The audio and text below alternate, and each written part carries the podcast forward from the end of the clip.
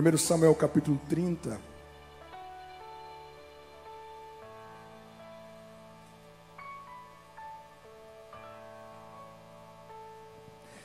Eu vou ler o texto, porque o texto ele já narra toda a história e eu só vou fazer as intervenções bem rápidas em algumas lições aqui. E sucedeu, pois, que chegando Davi e os seus homens ao terceiro dia a Ziglag, já os amalequitas tinham invadido o sul e Ziglag tinha ferido a Ziglag, tinha queimado a fogo. E tinham levado cativa as mulheres e todos os que estavam nela, tanto pequenos como grandes. A ninguém, porém, mataram, tão somente os levaram consigo e foram o seu caminho. E Davi e os seus homens chegaram à cidade, e eis que estava queimada a fogo, e as suas mulheres, seus filhos e suas filhas tinham sido levados cativos.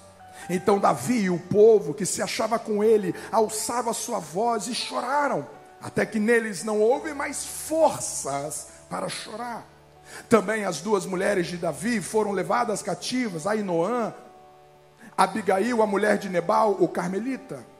E Davi muito se angustiou, porque o povo falava de apedrejá-lo, porque algum, porque alguma, porque a alma do povo estava em amargura, cada um por causa dos seus filhos e das suas filhas. Todavia, Davi se fortaleceu no Senhor teu Deus e disse Davi a Abiatar, o sacerdote, filho de Aimeleque: Traze-me, peço-te aqui o éfode. E Abiatar trouxe o éfode a Davi. Então consultou Davi ao Senhor, dizendo: Perseguirei eu esta tropa, alcançá-la-ei. E ele lhe disse: Persegue-a, porque de certo alcançarás e tudo libertarás. Partiu, pois, Davi e ele, os seus seiscentos homens que com ele se achavam, e chegaram ao ribeiro de Bezor, onde pararam os que ficaram para trás. E perseguiu-os Davi e os quatrocentos homens, pois que duzentos homens ficaram por não poderem, de cansados que estavam, passar o ribeiro de Bezor. E acharam no campo um homem egípcio e trouxeram a Davi, deram-lhe pão e comeu, e deram-lhe a beber água. E deram-lhe também um pedaço de massa de figos secos e dois cachos de passas, e comeu. E voltou-lhe o espírito, porque havia três dias e três noites que não tinha comido pão e nem bebido água. Então Davi lhe disse: De quem és tu? E de onde és? E disse o moço: egípcio, eu sou servo de um homem amalequita, ao meu senhor me deixou porque adoecia três dias. Nós invadimos o lado do sul dos Queretitas e ao lado de Judá e ao lado sul de Caleb e pusemos fogo a Ziglag.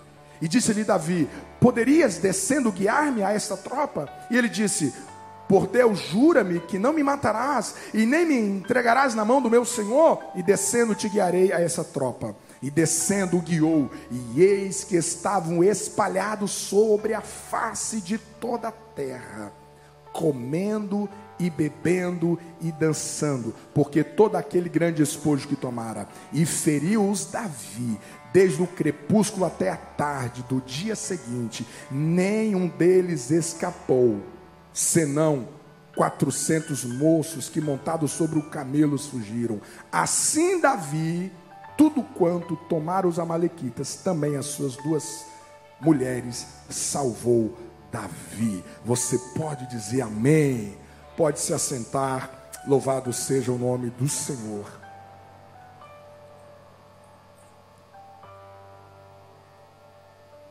Aonde que estava Davi? Quando Ziglag foi sitiada.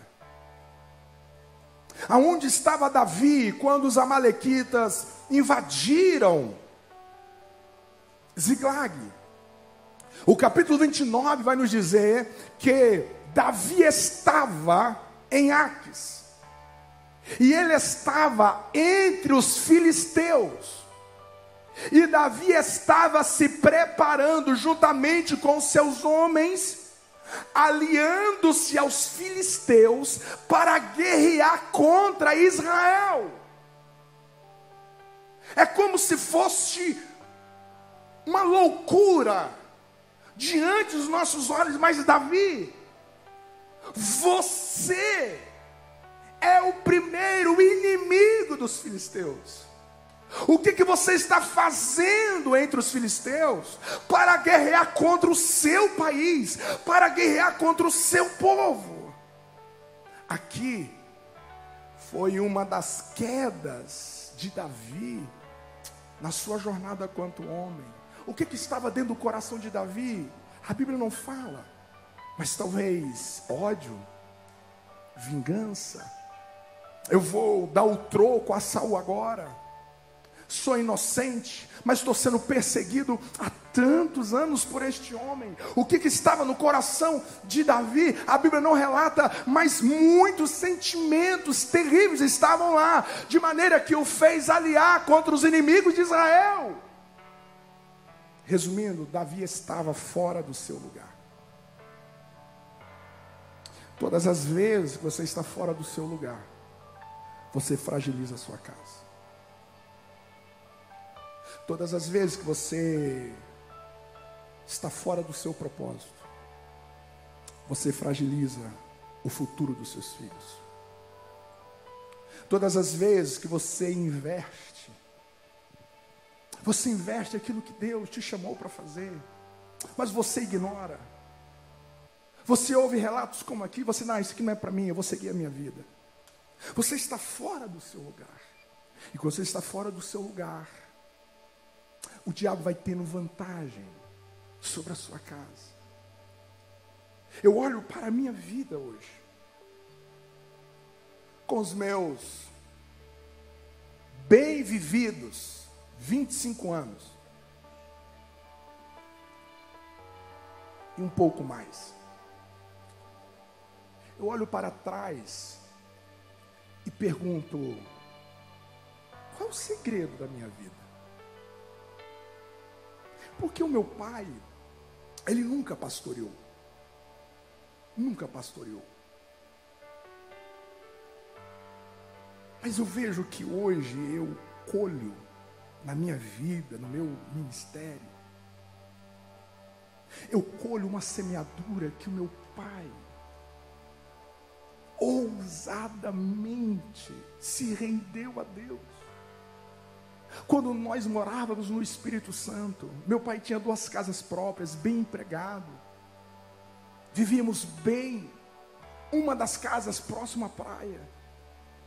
Deus fala para o meu pai: Eu tenho uma obra com você e a sua casa no estado de Rondônia. O meu pai vende tudo, ele vendeu as casas, colocou vasilha dentro de caixa, colocou roupas dentro de caixa e fomos para Rondônia, um lugar que nós nunca nos tinha ido. Os meus tios chamaram meu pai de louco. Rude, o Luiz está doido. Vocês vão fazer o que em Rondônia? Dizem que as onças andam na rua lá. Mas o meu pai tinha muita convicção que era Deus que estava o chamando. E ele obedeceu. Sete anos vivemos em Rondônia. Deus fala para o meu pai: o tempo aqui acabou, eu tenho uma outra obra com você. E a gente vai para Brasilândia, Mato Grosso do Sul. Dois anos depois, Deus leva o meu pai para a cidade de Anápolis. E alguém dizia: Ah, o irmão Luiz parece cigano. Não para em lugar nenhum.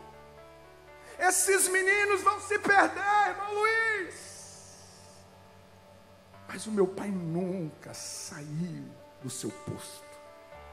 Ele nunca deu um passo. Eu vejo as pessoas mudando de cidade, mudando de país, mudando de igreja. E elas vão mudando a partir de necessidades e não de revelação. Eu olho hoje para trás e vejo se Deus, se o meu pai não tivesse se rendido ao propósito, eu não estaria aqui. Eu não estaria aqui. Porque em 2013, janeiro de 2013, dezembro de 2012, quando o pastor Nilton conversou comigo no telefone, convidando-nos para cá. Eu fui chamar os meus amigos, conversar com eles. Olha, estou de mudança para Santa Catarina. 90% deles disseram: Você está doido? O que, que você vai fazer entre os alemães? Eu disse: Eu não pareço alemão. Não conhecia ninguém, ninguém me conhecia. numa quinta-feira, dia 13 de janeiro, eu entrava nessa Avenida São Paulo, aproximadamente 16 horas da tarde, dentro de um Clio vermelho, duas portas, só tinha poltrona e, e volante. Que Deus o tenha, aquele Clio. E, eu pensei, gente, o que, que eu estou fazendo da minha vida? Sem conhecer ninguém, deixar toda uma base de amizade, de igreja. O que, que eu estou fazendo? Mas eu sabia que esse era o lugar que Deus estava me plantando. Eu posso ter, gente, eu posso, eu sou homem, eu, eu posso ter os meus medos, eu posso ter os meus medos, eu posso ter as minhas preocupações. Mas eu te falo assim diante de Deus. Se tem uma paz que eu carrego no meu coração, é sobre o futuro do Alejandro da Alessa. Eu tenho tanta paz. Eu sei que o mundo, no aspecto moral, ele vai de mal a pior. Eu sei que quando o Alejandro chegar na faculdade, ele vai encontrar o pior lixo lá. Eu sei disso. Mas eu tenho paz. Eu tenho paz porque eu tenho absoluta certeza que eu estou no lugar que Deus quer que eu esteja. Eu respiro a minha chamada. Eu respiro a minha vocação.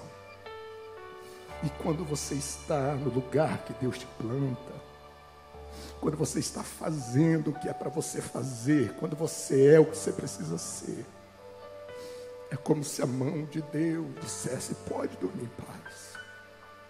Eu cuido da sua descendência. Não vai te faltar nada. Vou colocar pessoas no seu caminho para te amar, para te ajudar, para te fortalecer nos seus tempos de crise não vai faltar nada. Às vezes nós estamos em busca de segurança, a gente está em busca de tanta coisa. Esse lugar você só vai encontrar no seu propósito, você só vai encontrar no seu chamado.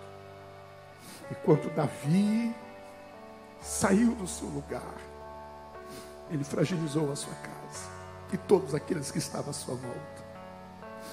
Eu vou terminar agora. Eu quero que você faça uma aliança com o seu coração. Ninguém, nenhum de vocês que me ouve nessa manhã, está vazio diante de Deus. Você tem um dom, você tem um talento. E você precisa colocar isso em ação, você precisa colocar isso em movimento. Em nome de Jesus. Por amor à sua alma, por amor à sua casa, à sua família. Deixa as suas digitais em vidas nessa cidade. Deixe as suas digitais naquilo que está à sua volta. Cumpre o seu chamado, cumpre o seu propósito. Olhe para o seu dinheiro, olhe para a sua empresa diga: Deus, isso aqui não é meu, isso aqui é nosso. Deus, eu quero ir mais longe do que eu tenho ido, do que eu tenho vivido. Eu quero ir mais longe. E Deus está dizendo: é neste lugar que eu vou cuidar da sua segurança. É ali que eu vou suprir as suas necessidades. Você vive em uma igreja que ela não é perfeita. Todos nós estamos em processo de santificação. Algumas coisas podem acontecer nessa igreja que você não concorda. Eu sei disso. Mas não assenta nos nossos bancos, não seja indiferente o que nós estamos esforçando para ser como igreja os nossos encontros, os nossos departamentos. Você, no seu trabalho, as ferramentas que Deus tem te dado. Ora pela nossa igreja. Ore pelo nosso povo. Ore pelos líderes dos nossos departamentos. Que se preparam todas as semanas. Todos voluntários, voluntários. Se nós temos pessoas de de atividades que servem no departamento infantil, que você não acredita. A identidade dessas pessoas, elas são ocultadas. Mas você não faz ideia de pessoas que têm uma grande credencial nessa cidade. Você não faz ideia o quanto essas pessoas estão servindo aqui. E você pode fazer parte disso. E você pode fazer parte de algo. Você pode tocar pessoas. Você pode deixar as digitais de amor na vida de alguém. É este lugar que Deus quer que você esteja. Em outro momento eu volto nesse texto. Porque quando Davi volta para Ziglag, ele chega diante de Deus e fala: Deus, eu tenho permissão. Eu tenho permissão. E Deus diz: Você tem. Eu te dou permissão. E essa era a mensagem de hoje. Eu tenho permissão. Permissão. A sociedade hoje acontece por permissão. Você precisa de permissão para dirigir, você precisa de permissão para trabalhar, você precisa de permissão para tudo. A estrutura social funciona com permissões. E Deus está dizendo, Davi, eu te dou permissão. É para libertar, eu te dou permissão. É para restaurar a sua casa, eu te dou permissão é para impedir a morte, eu te dou permissão. Essa é a minha vontade, Davi. Eu quero isso. Eu te dou permissão para quebrar o cativeiro. Eu te dou permissão. Eu te dou permissão para você falar de mim para aquele colega de trabalho. Eu te dou permissão. Te dou permissão para você não desistir de um casamento. Eu te dou permissão disso. Eu te dou. Eu te avalizo, eu te financio, eu te apoio. É salvação de vidas. É curar pessoas. Eu te dou permissão. Vai lá. O céu te valida para isso. Eu te dou permissão. Essa manhã Deus está te dizendo: Eu te dou permissão. Para você curar enfermos, para você expulsar demônios, para você ganhar alguém para o reino de Deus eu te dou permissão. Então pega essa permissão, porque essa é a autoridade que você precisa.